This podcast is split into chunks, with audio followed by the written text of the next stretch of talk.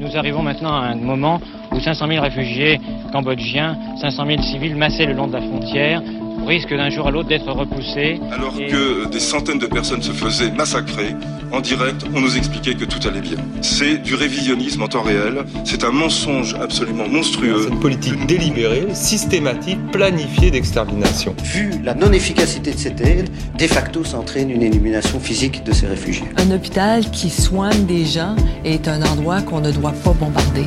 Even war has rules. Depuis sa création en 1971, Médecins sans frontières apporte une aide médicale aux populations qui en ont besoin. Les membres de l'organisation interviennent dans des situations extrêmement complexes. Souvent, ils sont témoins de toutes sortes de crimes et d'abus. Ils peuvent mesurer les conséquences de décisions politiques sur la vie des populations et celles, parfois fatales, de l'inaction de la communauté internationale. Le transfert forcé de population en Éthiopie dans les années 1980, le génocide des Rwandais Tutsis dans les années 1990, ou les bombardements indiscriminés et la politique de terreur menée contre les civils en Tchétchénie à la fin des années 90 et au début des années 2000.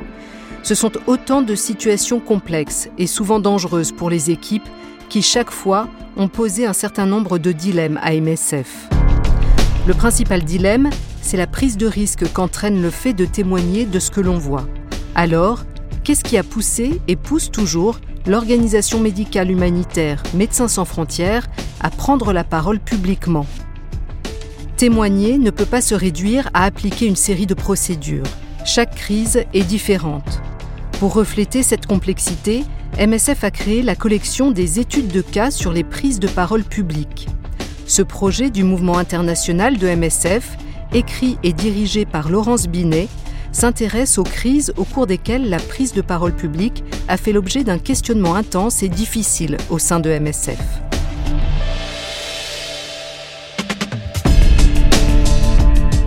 Je m'appelle Asia Chiab et je travaille pour Médecins sans frontières. Dans ce podcast, nous allons nous intéresser en détail aux deux guerres de Tchétchénie entre 1994 et 2004 et à leurs conséquences. De 1994 à 1996, une première guerre d'indépendance avec la Fédération de Russie ravage le pays. En 1999, alors que sa population subit encore durement les conséquences de cette première guerre, les autorités de la Fédération de Russie bombardent à nouveau la Tchétchénie. Pendant ces terribles années, le personnel de MSF travaille avec acharnement dans le Nord Caucase. Ils fournissent de la nourriture et une aide médicale à des milliers de personnes en Tchétchénie et dans les camps de réfugiés tchétchènes des républiques voisines. Au cours de neuf épisodes, nous nous pencherons sur ces conflits en Tchétchénie qui ont amené MSF à se questionner. Quand et comment l'organisation devait-elle s'exprimer publiquement sur les crimes de guerre dont son personnel était témoin et sur les effets terribles de la politique de terreur menée contre le peuple tchétchène? Grâce à l'examen des communiqués de presse, des rapports internes, des prises de position de MSF, des récits de son personnel et des articles de presse de cette époque, nous découvrirons les actions efficaces et celles qui ont suscité des désaccords. Nous examinerons les défis auxquels MSF a été confronté quand les autorités russes les ont systématiquement empêchés d'accéder aux populations dans le besoin, obligeant le personnel international à agir et à former les équipes locales à distance. Plus tard, alors que des membres de son personnel sont kidnappés, MSF se retrouve face à un terrible dilemme. Faut-il prendre la parole publiquement ou bien faire profil bas jusqu'à leur libération? Alors que de nombreux membres expérimentés de MSF considèrent que cette guerre est la plus violente à laquelle ils aient jamais assisté, ces questions et dilemmes suscitent réflexion, débat et controverses au sein de l'association et au-delà. Vous écoutez Prise de parole publique de Médecins sans frontières, crimes de guerre et politique de terreur en Tchétchénie, 1994 à 2004, un podcast de MSF. Épisode 1 La première guerre de Tchétchénie.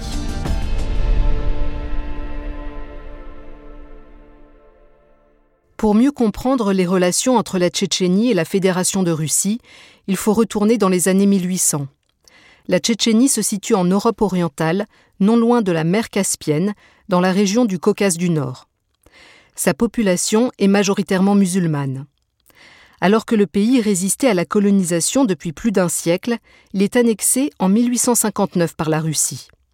Plus tard, la Tchétchénie intègre l'Union soviétique et en 1936 devient une république avec sa voisine occidentale, l'Ingouchie. Juste avant la fin de la Seconde Guerre mondiale, le dictateur soviétique Joseph Staline dissout cette république, accusant les Tchétchènes de collaborer avec les nazis. Il ordonne la déportation en masse de la population vers l'Asie centrale. De nombreuses personnes succombent aux conditions inhumaines de la déportation et à la dureté de la vie dans cette région. Au milieu des années 1950, les survivants sont officiellement politiquement réintégrés et retournent au pays. Ils s'y installent aux côtés des Russes et des Ukrainiens, venus entre-temps dans la région. La République de Tchétchénie-Ingouchie est alors rétablie. En 1990, l'éclatement de l'URSS a donné naissance à la Fédération de Russie. Le président Boris Yeltsin déclare que les petits États de la Fédération peuvent être aussi indépendants qu'ils le souhaitent. Le président élu de la Tchétchénie, Djokhar Doudaïev, prend les mots de Boris Yeltsin au pied de la lettre et proclame l'indépendance de son pays le 1er novembre 1991. Une semaine plus tard, le gouvernement de la Fédération de Russie juge cette autoproclamation illégale et envoie ses forces armées en Tchétchénie. L'Ingouchie organise un référendum et se sépare de la Tchétchénie. Deux mois plus tard, en janvier 1992, après avoir refusé de signer le traité d'adhésion de la Tchétchénie à la Fédération de Russie, le président tchétchène Djokhar Doudaïev instaure une constitution tchétchène.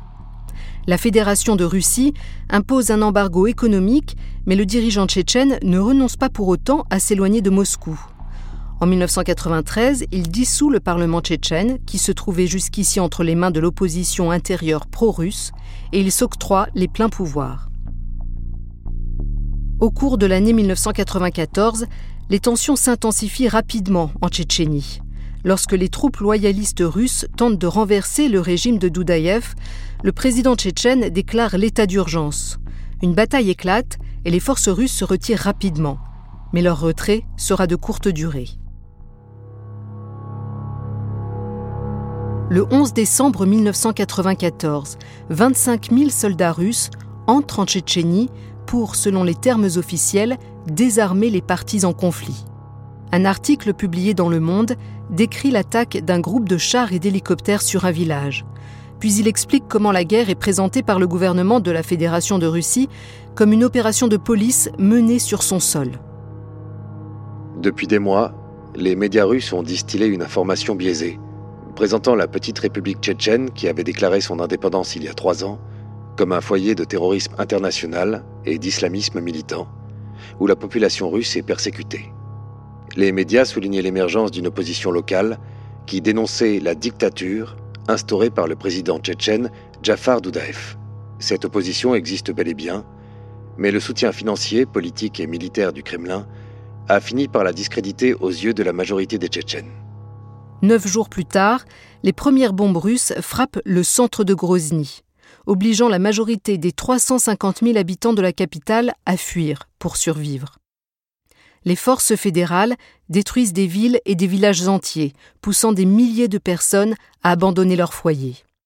Dans un premier temps, les Russes interdisent aux organisations humanitaires et aux journalistes internationaux de se rendre dans la région. Ce blocage rend ces bombardements de civils invisibles au reste du monde. Mais à mesure que les ONG et les journalistes parviennent quand même à se rendre dans le Caucase du Nord, la situation évolue. En 1994, MSF n'a mis en œuvre que quelques programmes dans la région. La section française a établi une base arrière à Piatigorsk, dans le sud de la Russie, à la frontière caucasienne. De là, l'organisation ravitaille en médicaments et en matériel médical quatre hôpitaux de Grozny, la capitale tchétchène. En Ingouchie, la section française de MSF a également mis en place un programme pour les réfugiés ingouches expulsés du Prigorodnier, un territoire en conflit situé en Ossétie du Nord. De son côté, la section belge de MSF intervient depuis plusieurs années dans les républiques voisines d'Arménie et d'Azerbaïdjan et auprès de sans-abri à Moscou. Cependant, rares sont les membres de l'association qui connaissent en profondeur la situation et la réalité politique de la Tchétchénie. Écoutez ce témoignage du coordinateur de MSF Belgique, basé à Moscou. Nous avons fait lire ses propos. On n'y était jamais allé. On ne connaissait pas la région. J'étais chef de mission à Moscou. Il y avait des projets pour les sans-abri et on faisait des explorations pour ce qui allait devenir par la suite les projets tuberculose dans les prisons. Rien à voir avec le Caucase. Le directeur des opérations nous a appelés en disant que cela faisait 20 jours que la guerre était commencée et que la mission belge n'intervenait toujours pas sur cette crise. Et que donc nous devions descendre.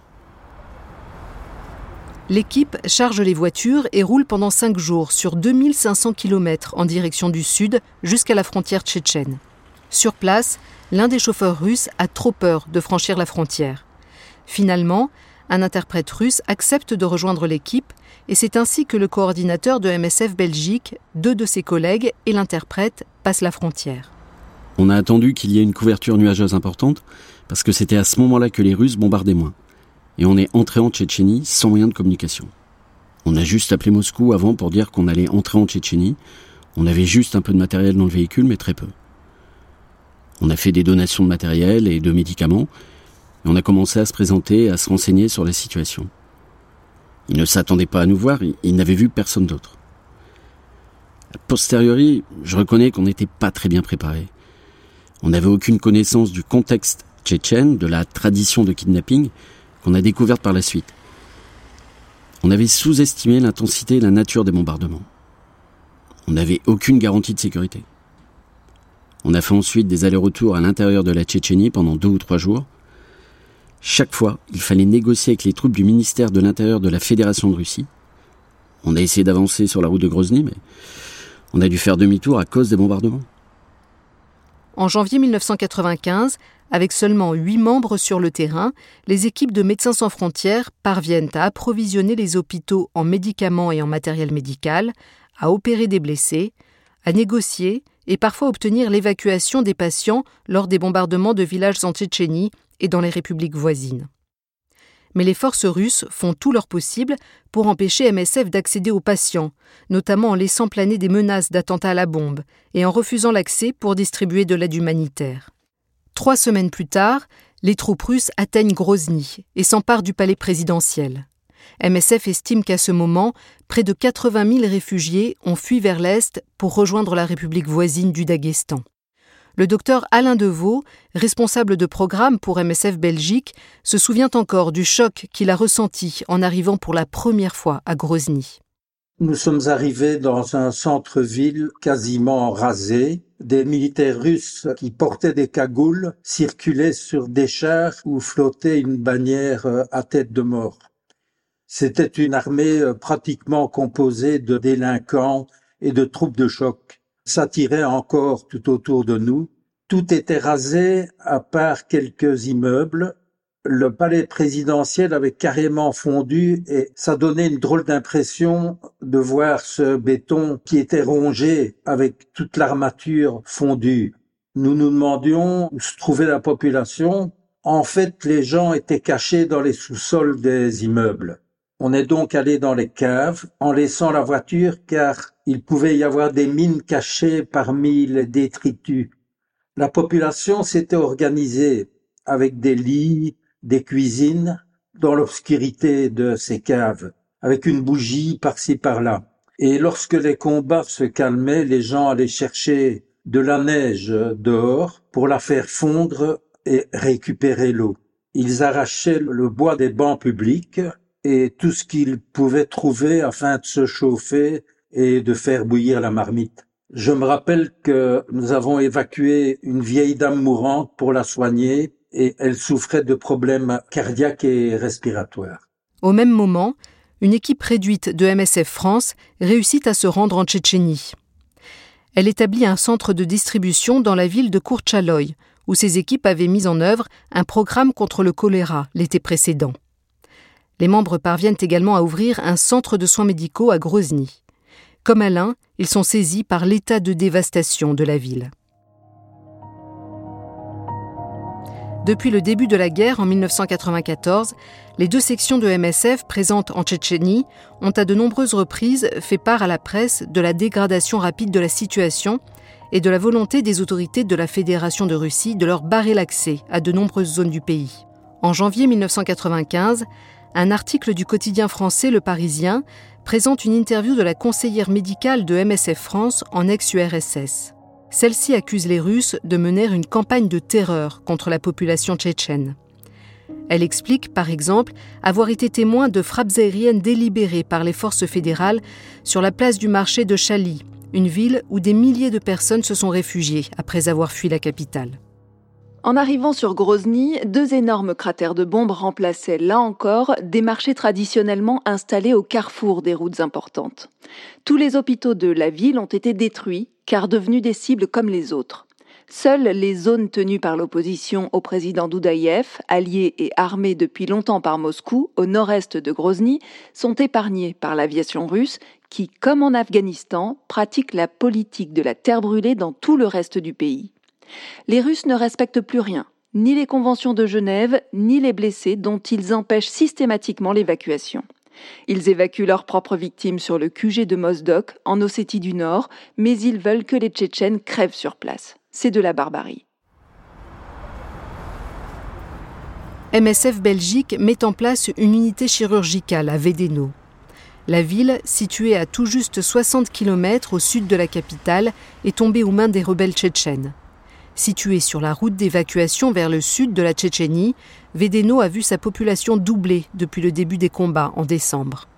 La coordinatrice de projet pour MSF Belgique en Tchétchénie nous raconte les conditions de vie dans cet hôpital. Nous avons fait lire ses propos. Vedeno était à 7 km de la ligne de front, donc les combats étaient très durs, la pression était énorme. Moi, je ne connaissais pas du tout les contextes de guerre, les bombes, les amputations, les blessures catastrophiques. Et je me suis retrouvée responsable de terrain alors que c'était pas prévu. Je n'avais pas assez d'expérience et c'était très dur. À Moscou, le coordinateur avait prévenu les Russes qu'on avait une équipe à Vedeno et qu'ils ne pouvaient pas faire comme s'ils ne savaient pas. On espérait donc qu'ils nous bombarderaient pas directement, mais ils sont quand même venus bombarder à un kilomètre de chez nous pour nous intimider. À un moment, on était à l'extérieur de l'hôpital et on les a vus s'approcher. Des journalistes ont même vu des hélicoptères descendre jusqu'au niveau des fenêtres des maisons et lancer des grenades à l'intérieur. Ils ont aussi vu des MiG décharger des rafales sur des terrains où jouaient des enfants. Ça a été l'une des pires nuits qu'on ait eues à l'hôpital. On a soigné des enfants déchiquetés avec des blessures horribles. Je ne me souviens pas combien de jours on a passé dans la salle d'opération, mais c'était du non-stop. On amputait tous les jours. On recevait aussi des combattants, et on avait d'ailleurs beaucoup de peine à éviter d'avoir des armes dans l'hôpital. Les troupes russes étaient mal nourries et avaient faim. On a même soigné un soldat russe qui était allé jusqu'à s'injecter de l'eau salée dans les pieds pour ne pas retourner à la guerre. Une nouvelle fois, MSF prend la parole publiquement pour attirer l'attention sur les conditions de vie désastreuses de la population tchétchène. En mars, les sections belges et françaises publient de nombreux communiqués de presse ainsi qu'un rapport sur les déplacements de population et les conditions sanitaires à Grozny. Lors d'une rencontre avec la presse le 30 mars, de retour de Tchétchénie, les équipes de la section belge racontent comment les bombardements indiscriminés de l'armée russe laissent derrière eux des centaines de victimes, la section française publie le même jour un communiqué de presse faisant écho aux inquiétudes de leurs collègues. La situation des personnes déplacées est d'autant plus précaire que ces populations gagnent des localités dont les capacités d'accueil sont déjà saturées par les déplacements des premières semaines du conflit, et où les conditions de vie sont très difficiles du fait du manque d'eau, d'électricité et de chauffage. Dans ces conditions, l'assistance médicale et sanitaire est vitale pour des populations éprouvées par près de quatre mois de conflit. Mais l'aide humanitaire, déjà entravée par le refus des autorités russes de laisser passer tout convoi de matériel médical et de médicaments dans la partie de la Tchétchénie qui échappe à leur contrôle, est de surcroît totalement paralysée par le bombardement indiscriminé des axes de communication. Les rares organisations humanitaires présentes sur le terrain sont aujourd'hui dans l'impossibilité d'apporter aux populations déplacées une aide indispensable à leur survie. En mai 1995, alors que les bombardements s'intensifient au sud de la Tchétchénie, l'équipe de MSF Belgique cède la salle d'opération de Vedeno aux médecins tchétchènes. De son côté, elle part renforcer le service de chirurgie de l'hôpital de Marketi, la ville voisine. Le 24 mai, dans un communiqué de presse, MSF Belgique lance un appel à l'armée de la Fédération de Russie. Au fur et à mesure que la ligne de front s'approche de Markety, l'hôpital risque de devenir, comme d'autres hôpitaux tchétchènes auparavant, une cible pour les bombes. Pour cette raison, Médecins sans frontières demande aux troupes russes d'épargner les installations médicales de la ville, ainsi qu'un périmètre neutre autour de l'hôpital. Les installations médicales sont clairement marquées avec le sigle de notre organisation. Ce communiqué contient également un extrait de l'un des derniers messages envoyés par l'équipe de Marchetti, dans lequel il est question de l'attaque d'un avion de chasse de l'armée russe.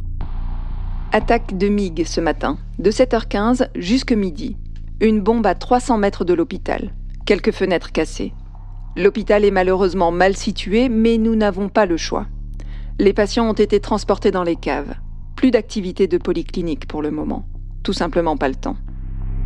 La situation est tout aussi dramatique dans l'hôpital de Châteuil, à l'ouest de la ville, où MSF France intervient. Début juin, la situation au sud de la Tchétchénie atteint un point critique.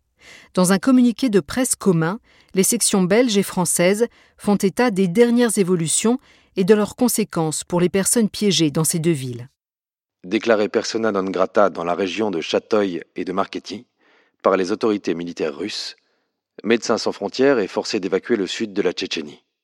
Les civils de la région de Chatoï subissent depuis le 11 mai une intensification des bombardements massifs et indiscriminés de la part des forces armées russes. Depuis une semaine, l'équipe médico-chirurgicale de Médecins sans frontières opérait les blessés dans une cave aménagée. Une autre équipe, opérant dans le village voisin de Markety, est elle aussi contrainte de quitter les lieux. Tout acheminement d'aide médicale vers le sud est par ailleurs bloqué depuis le 23 mai. Le général Koulikov, chef des forces armées du ministère de l'Intérieur chargé des opérations en Tchétchénie, rencontré ce matin par la représentante de MSF à Grozny, a posé un ultimatum pour que ses équipes quittent Chatoy et Markety avant ce soir 18 h Il a précisé que plus aucun passage ne serait possible passé ce délai.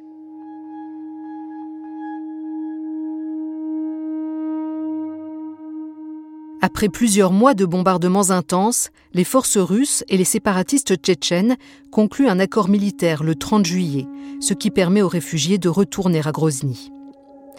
MSF apporte son soutien aux structures sanitaires encore opérationnelles de la ville, qui a été en grande partie détruite pendant la guerre. Lors des consultations, de nombreux patients témoignent auprès des bénévoles de MSF des violences qu'ils ont subies.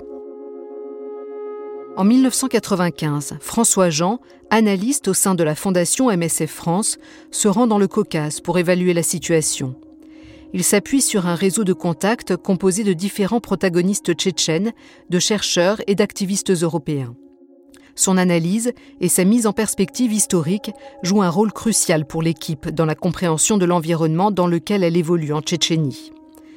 François Jean suggère par exemple de collecter auprès des patients des informations sur la manière dont leurs blessures leur ont été infligées, puis de les diffuser largement. Le coordinateur de MSF Belgique à Moscou se souvient de l'importance de l'analyse fournie par François Jean. Nous avons fait lire ses propos. En fait, la lecture de la situation tchétchène nous a été apportée au cours d'une visite de François Jean. Il avait anticipé le conflit tchétchène. C'est le seul exemple que j'ai à MSF d'une anticipation d'un conflit avec une lecture et un positionnement stratégique. En Russie, on lisait les journaux, mais, on n'avait pas la vision que François a apportée à Paris sur le contexte historique tchétchène. Cela nous a d'ailleurs poursuivis par la suite, puisqu'il nous a fallu du temps pour comprendre dans quel environnement on fonctionnait. François Jean est décédé en 1999.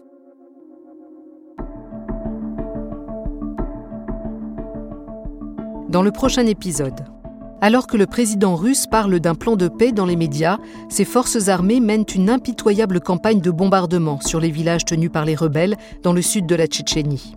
Les sections MSF sont-elles unies dans une même volonté de raconter ce que leur personnel a pu voir avant d'être forcé à quitter la région mais la question de savoir comment attirer au mieux l'attention sur ces atrocités provoque un vif débat. J'étais donc très consciente de l'insécurité et des peurs des équipes. On a fait très attention. On a vraiment négocié chaque mot. On a discuté sur tout ce qu'ils sentaient à l'aise de dire et ce qu'ils ne sentaient pas. Finalement, les deux camps signent un plan de paix, mais il ne faut pas longtemps aux forces russes pour revenir sur le sol tchétchène pour ce qu'ils qualifient d'opération antiterroriste.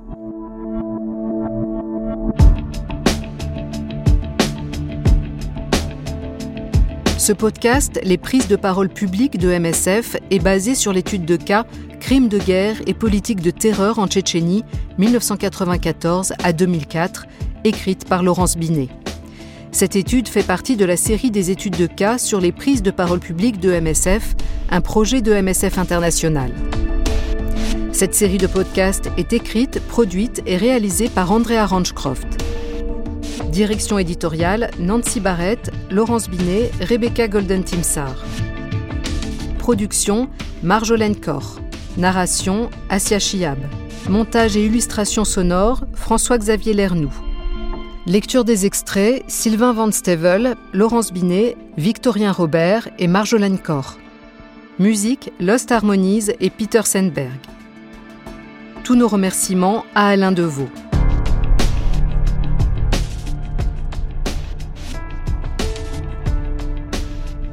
Pour lire l'étude complète et découvrir toutes les autres études de cas, rendez-vous sur notre site web msf.org/speakingout.